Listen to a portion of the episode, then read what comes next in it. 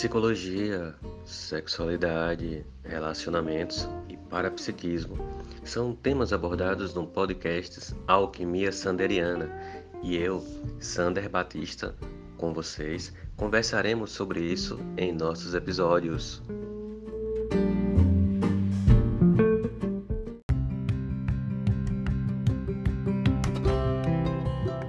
O podcast Alquimia Sanderiana tem o apoio do Chalé da Chapada, no Vale do Capão, Chapada Diamantina, o melhor lugar para se hospedar.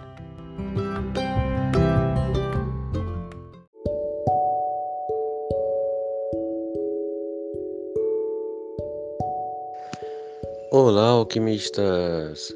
Bem-vindos a mais um episódio do Alquimia Sanderiana.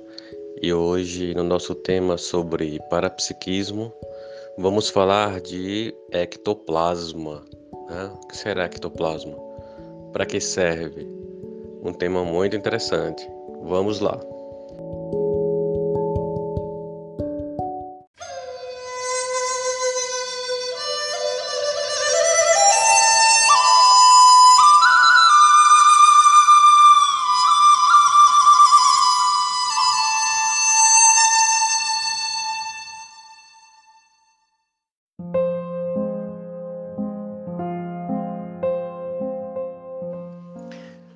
Mas então, o que é o ectoplasma?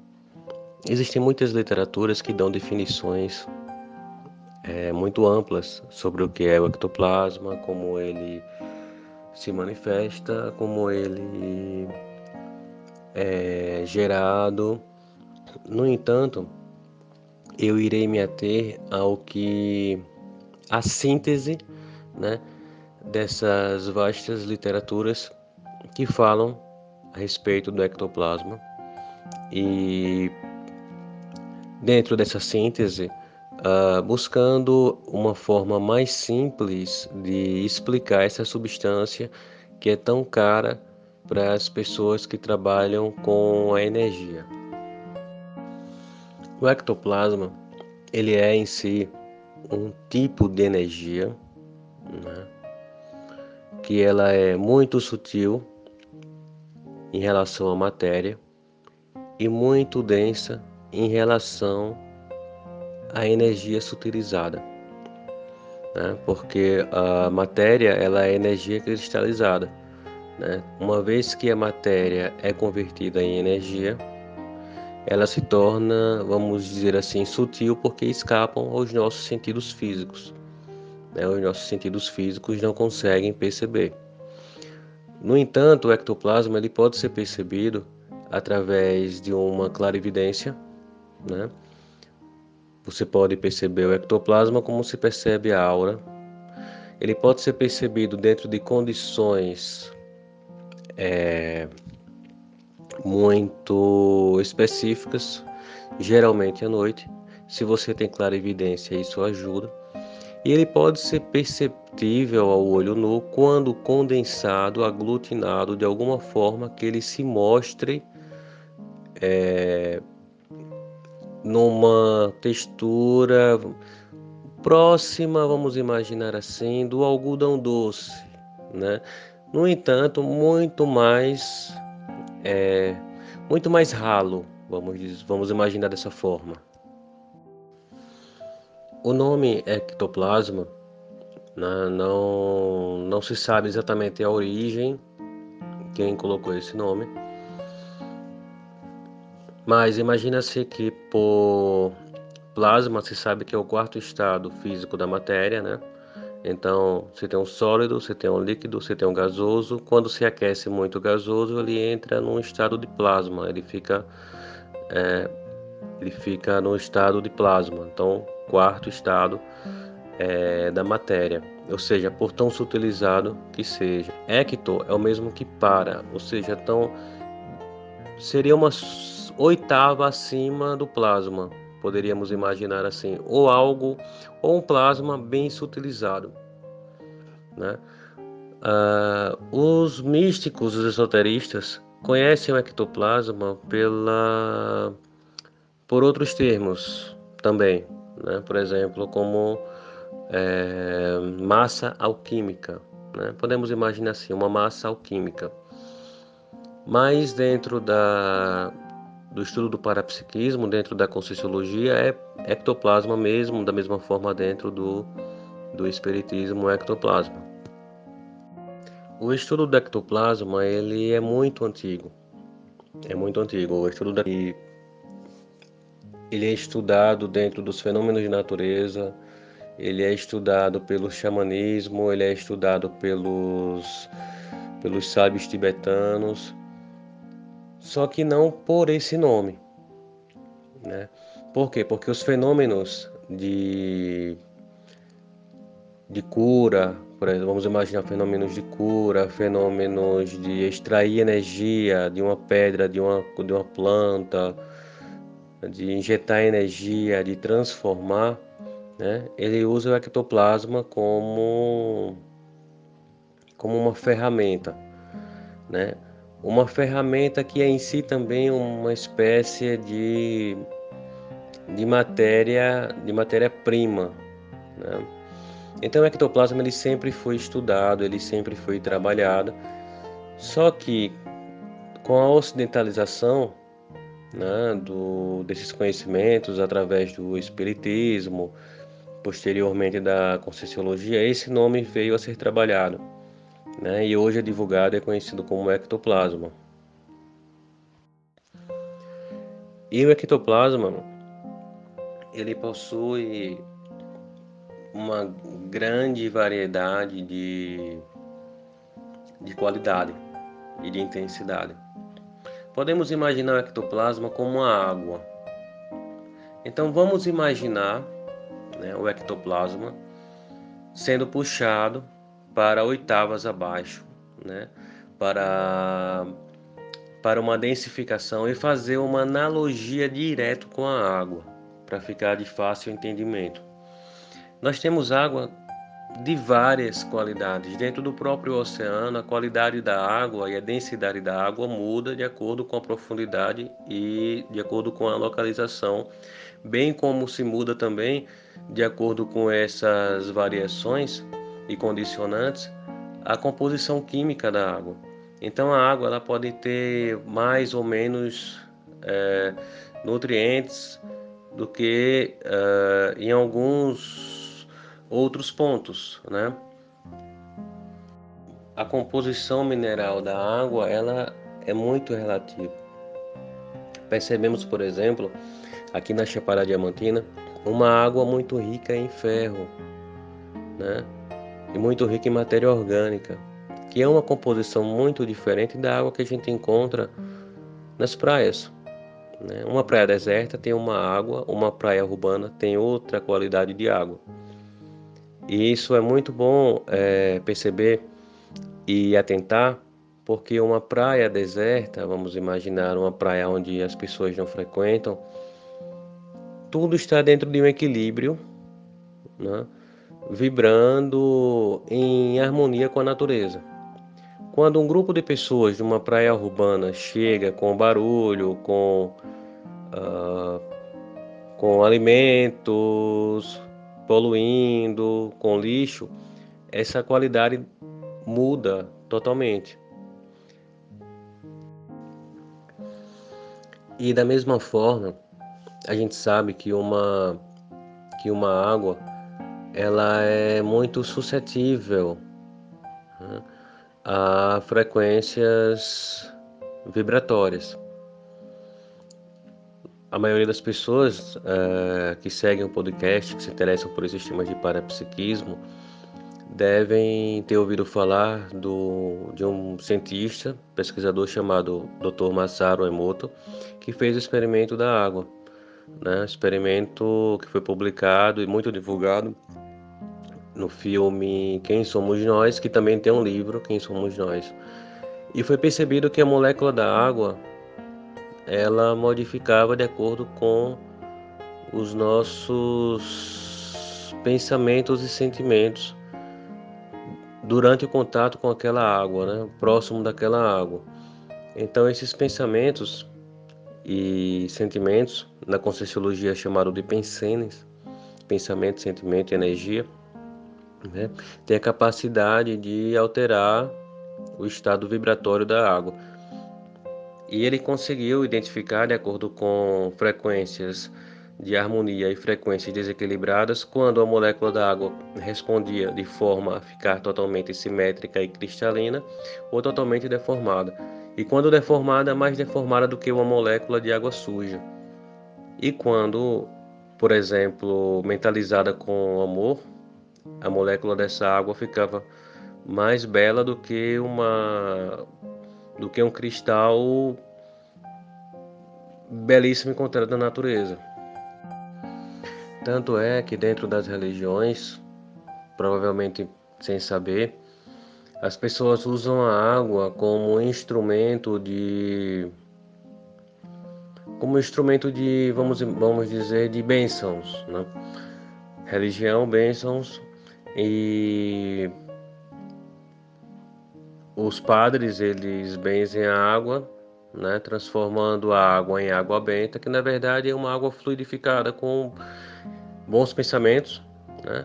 Espera-se que o padre que esteja benzendo tenha bons pensamentos nesse momento, né? que ele entenda um mínimo de energia a ponto de canalizar bons pensamentos e exteriorizar boas energias. O que pode acontecer também é que muitos padres não, não tenham essa consciência e possam benzer uma água quando estejam no estado psíquico negativo e a água cria uma um efeito reverso, né? porque a água vai ficar nociva. Da mesma forma, nos, nos, nos centros espíritas, as pessoas fluidificam a, a água. Né? Os, algumas religiões usam rios para batismo, então a água ela é um excelente correspondente do ectoplasma e um, um excelente exemplo sólido do que seria o ectoplasma materializado. Né? Desse modo, o ectoplasma, assim como a água, ele pode ter características muito diversas. Os seres humanos que exalam ectoplasma né, é, são chamados de ectoplasta, por exalar de forma demasiada, porque todos nós exalamos ectoplasma. Algumas pessoas exalam mais, outras menos. As que exalam mais, é como eu falei antes, são chamadas de ectoplasta. O fenômeno de uh, exalar muito ectoplasma ou ectoplasma de uma maneira é, percebida é chamado de ectoplasmia. E existem alguns sintomas que se percebe durante esse ato, né, de exalar ectoplasma de forma exagerada. Você pode sentir arrepios, você pode sentir uma sensação de coriza sem estar corizando, pode sentir um, uma sensação de arrepio, de frio. São, são muitas sensações.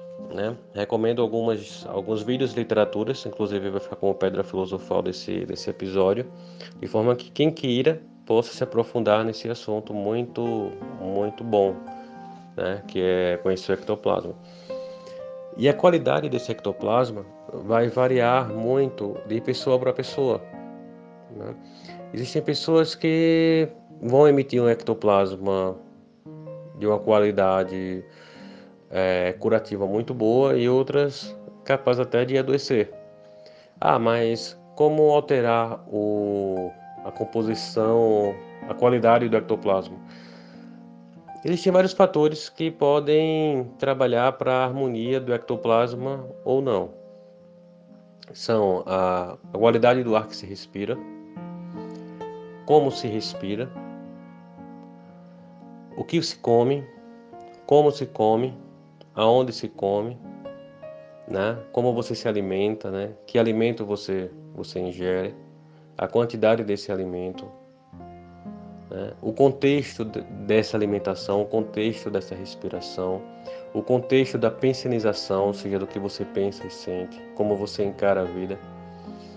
Então, o ectoplasma ele é responsivo a vários fatores que vai uh, finalizar em uma em uma boa matéria ou uma matéria adoecida, né? chamando o ectoplasma de matéria. De forma mais densa, né?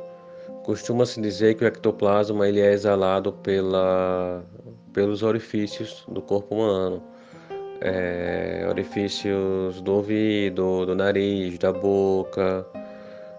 É, as fotos que se encontram na internet mostram essa, essa grande quantidade de ectoplasma saindo por esses orifícios, possivelmente também dos genitais e do ânus.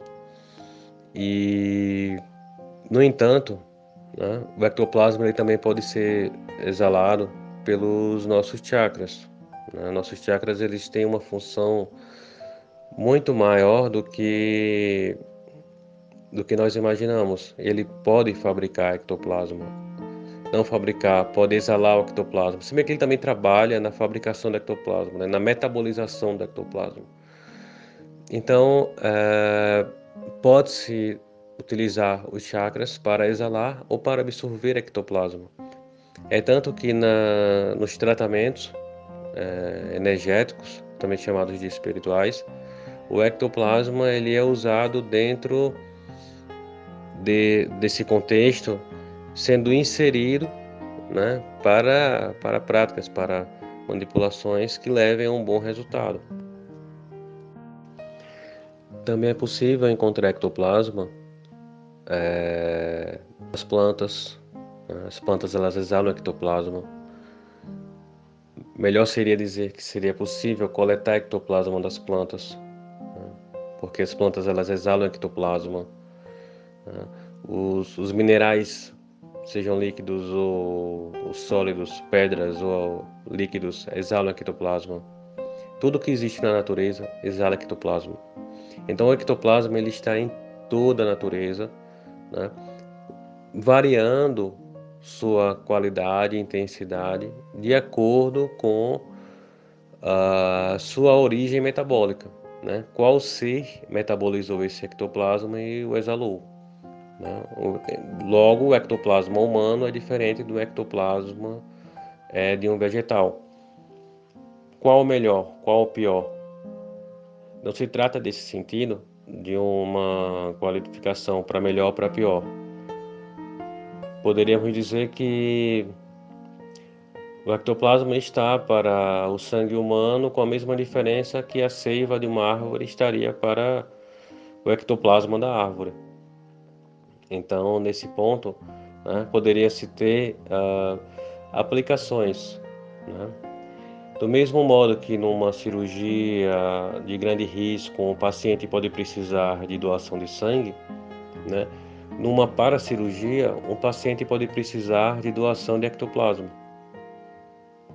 No entanto, para um determinado medicamento, né, usa-se o princípio ativo de uma planta, de modo que o, que o paciente receba aquele princípio ativo que veio da seiva da planta dentro da sua da sua terapêutica e isso lhe sirva como medicina. Do mesmo modo, a medicina extraída do ectoplasma de uma planta serve dentro de um tratamento energético, né, de um paratratamento, pela perspectiva do parapsiquismo. E já entrando né, nas aplicações do ectoplasma e percebendo as práticas terapêuticas, o ectoplasma ele é isso, ele funciona como, como um canal né, que vai, vai contribuir para a harmonização né, desse corpo energético que o receberá. Né? O ectoplasma ele pode ser usado também como um instrumento para retirar uh, nódulos energéticos nocivos, dissolver. Né? Uh, é usado também para implantação de de chips é, extrafísicos. Então, assim, então o ectoplasma dentro da, da terapêutica energética, ele tem usos infinitos, né? O, a quantidade e a qualidade e a diversidade desses usos vai depender muito do operador do ectoplasma, da pessoa que esteja operando, né? o quanto que essa pessoa tem a habilidade e conhecimento para lidar com essa energia. O ectoplasma ele também pode ser usado como como meio para efeitos físicos. Como assim? No, no começo do século passado, no final do século ainda anterior, né, no início do século XX, durante o século XIX, era muito comum a prática das mesas girantes, onde as pessoas percebiam a mesa balançar, se movimentar de acordo com a, com a exalação de ectoplasma. E esse ectoplasma era manipulado por consciências extrafísicas, né? imaginando espíritos ou pessoas desencarnadas, como queiram. Então, uh, esses seres uh, que estavam no plano espiritual manipulavam o ectoplasma de modo que o ectoplasma interagia com o objeto e o objeto se mexia na situação às mesas. Então imagina-se que é o fenômeno das mesas girantes, eles eram um fenômeno que as mesas se mexiam sozinhas, mas as mesas não se mexiam sozinhas. As mesas eram movimentadas por seres extrafísicos ah, capacitados a manipular o ectoplasma de modo a interferir nisso. Então, do mesmo modo, uma pessoa que esteja no intrafísico, no corpo físico, esteja viva, né? ou é, fora do seu corpo temporariamente, dentro de uma projeção astral, ela pode modificar um objeto por intermédio do ectoplasma. É, então, essa capacidade de telecinésia, né, ela usa como meio, como ferramenta, o ectoplasma. Então, o ectoplasma ele possui essa, essa condição do efeito físico. Muitas pessoas indagam, poxa, mas como hoje a gente não vê mais esses fenômenos, não existe mais? Né? Porque só existiam antigamente? Então, uma pergunta que muitas pessoas fazem, mas que pode ser facilmente respondida. O... Hoje em dia é muito mais difícil isso porque as pessoas estão menos sensíveis. Menos sensíveis porque elas estão muito focadas na matéria. Né? As pessoas estão muito atentas as telas dos smartphones, a TV, ao rádio. As pessoas estão muito. Ao rádio nem tanto, não, né, podcast. Ao Spotify com suas músicas. Então a atenção está muito voltada para coisas outras, então não se percebe. A gente começa a ver aquilo que a gente foca. Né? Um exemplo, quando você está dirigindo, é, do trabalho para casa e você chega em casa e não lembra do que você viu na rua porque sua mente estava em uma focada numa imaginação e você dirigiu no piloto automático. Então a nossa mente ela só observa aquilo que ela é dirigida para observar. No entanto, as impressões que estão lá, mas que nós não prestamos atenção, embora nós vemos, fica registrado no nosso inconsciente né? que é o que acontece com músicas que escutamos em determinados momentos, não prestamos atenção, mas escutamos aquela música e aquelas mensagens das músicas, mensagens de formas, cores, é, sensações ficam gravadas no nosso inconsciente. Então hoje é muito mais ah, difícil por isso. O problema não está no ectoplasma nem está nos fenômenos, está nas pessoas e seus focos. Né? Outro detalhe também é que o ectoplasma ele é muito sensível à luz. Né? No começo do século XX, no século XIX, luz era uma coisa mais rara. Então, ah, os fenômenos com ectoplasma eram muito mais facilmente percebidos. Né? Os olhos das pessoas não estavam tão ocupados em perceber coisas materiais e com muitas informações. Então elas estavam muito mais atentas aos fenômenos da natureza. Estavam muito mais sensíveis a isso, porque a sua, sensibilidade estava dirigida para o natural. Né? As pessoas conheciam a hora pela posição do sol, sabiam uh, os ciclos da lua de forma natural, intuitiva. Né? Muitas pessoas hoje, para saber a lua, a fase da lua, olham no calendário né? não tem o hábito de olhar para o céu. Nas cidades não se vê nem as estrelas, porque o céu é ofuscado pela luz. Então essa luz ela dissolve o ectoplasma. Né? Então, assim, a maioria das pessoas hoje vivem em cidades, cidades elas são todas iluminadas. Por isso, esses fenômenos às vezes é mais comum onde não tem luz, porque o ectoplasma ele propicia essa essa é, ele, ele é propiciado pela pela penumbra. Uma uma mostra fácil disso é que ver a aura de alguém ou, ou das coisas é muito mais fácil no ambiente de penumbra.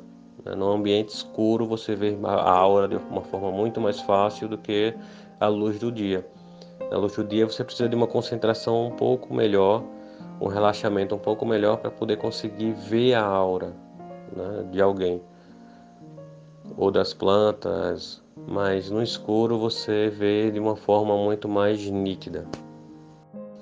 O ectoplasma ele ele possui uma capacidade de,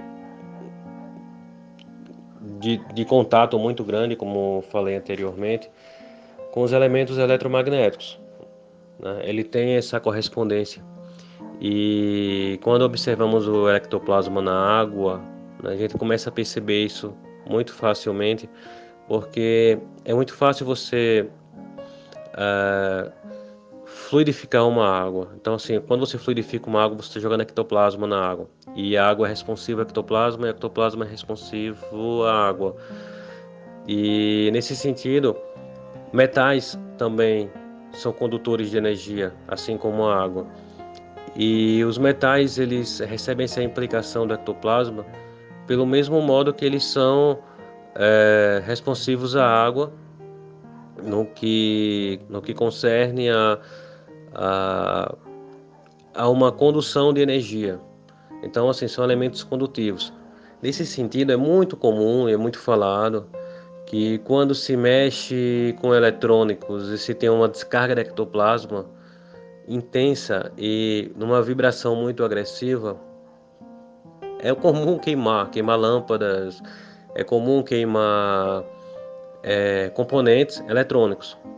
Então isso se dá por essa forma, pela responsividade dos metais à condução de eletricidade e nesse sentido igual a água. Então assim, água e metal se correspondem, são minerais, da mesma forma que as pedras né, são responsivas a esse tipo de, de energia, o mineral, no caso o cristal, né, quando se trabalha com cristais, você está lidando também com eletromagnetismo. E o cristal também ele é responsivo ao ectoplasma. Como eu ainda estou estudando, estou é, testando né, cristais, pedras e ectoplasma, não posso dizer ainda qual é o efeito né, de determinadas pedras com ectoplasma, mas é algo que precisa pesquisar mais, experimentar mais para poder se chegar. E é isso, é por isso que as que as placas de computadores podem dar problema, por quê? Porque elas têm componentes de metais. Então, o metal ele é responsivo ao ectoplasma. Uma forma de pensar nisso também de um modo romântico e prático, romântico porque dificilmente se encontra isso hoje, a não ser algumas ordens esotéricas, que é o fato de usar a espada em suas ritualísticas. A maçonaria se usa muito espadas. Né? A espada ela pode ser um condutor de ectoplasma. Por quê? Porque ela é de metal. Existe um livro chamado Tratado Elementar da Magia Prática de Papi, também conhecido como Dr. Geraldo Encausa, Gerard ou Geraldo, não lembro a pronúncia do nome dele, mas se pronuncia o apelido Papi e se escreve Papus. Papi, porque é, inglês, é francês. E ele, ele orienta quanto ao uso de, de uma espada numa, no ritual de magia cerimonial quando se traça um círculo. Né? Mas o metal ele é um condutor de ectoplasma. E é por isso que se usa a espada apontada para o espírito dentro da prática é, de magia cerimonial proposta por Papi nessa obra. Então assim, então o metal ele é totalmente correspondente e por isso as coisas começam a pifar. É uma coisa muito interessante né, pensando nesse caso, é de eu conheço conheço duas duas amigas que uma era o dedo verde e a outra era o dedo marrom. Eu lembro até que o, o professor Valdo Vieira contou uma história muito semelhante em uma tertúlia que ele fala sobre o dedo verde e o dedo marrom. Talvez seja possível encontrar na, na, no YouTube através desse título, dedo verde e o dedo marrom. E aí, eu não, não, lembro qual era a história que o Valdo contou, mas a história das pessoas que eu conheço, dessas duas amigas, era basicamente a seguinte: elas dividiam um carro. Quando uma pegava no carro, o carro dava algum problema. O carro dava algum problema e tinha que levar na oficina. Quando chegava na oficina, né, o carro às vezes não aparentava ter nada. Novamente, quando a moça do dedo verde pegava o carro, o carro funcionava super bem. Quando a moça do dedo marrom pegava o carro, o carro dava alguma pane. E o carro era novo. Então, assim, era algo muito, muito curioso. É, quando a, a, a, moça do, do dedo marrom se aproximava de algum, usava algum equipamento eletrônico, era comum que o equipamento eletrônico queimasse. E era comum que, que isso acontecesse de forma muito, muito, muito constante. Ou seja, essa pessoa ela poderia ter uma natureza é, agressiva, e fosse bastante ectoplasta. Né? E esse ectoplasma interferia nesses componentes metálicos dos eletrônicos e dava esse problema.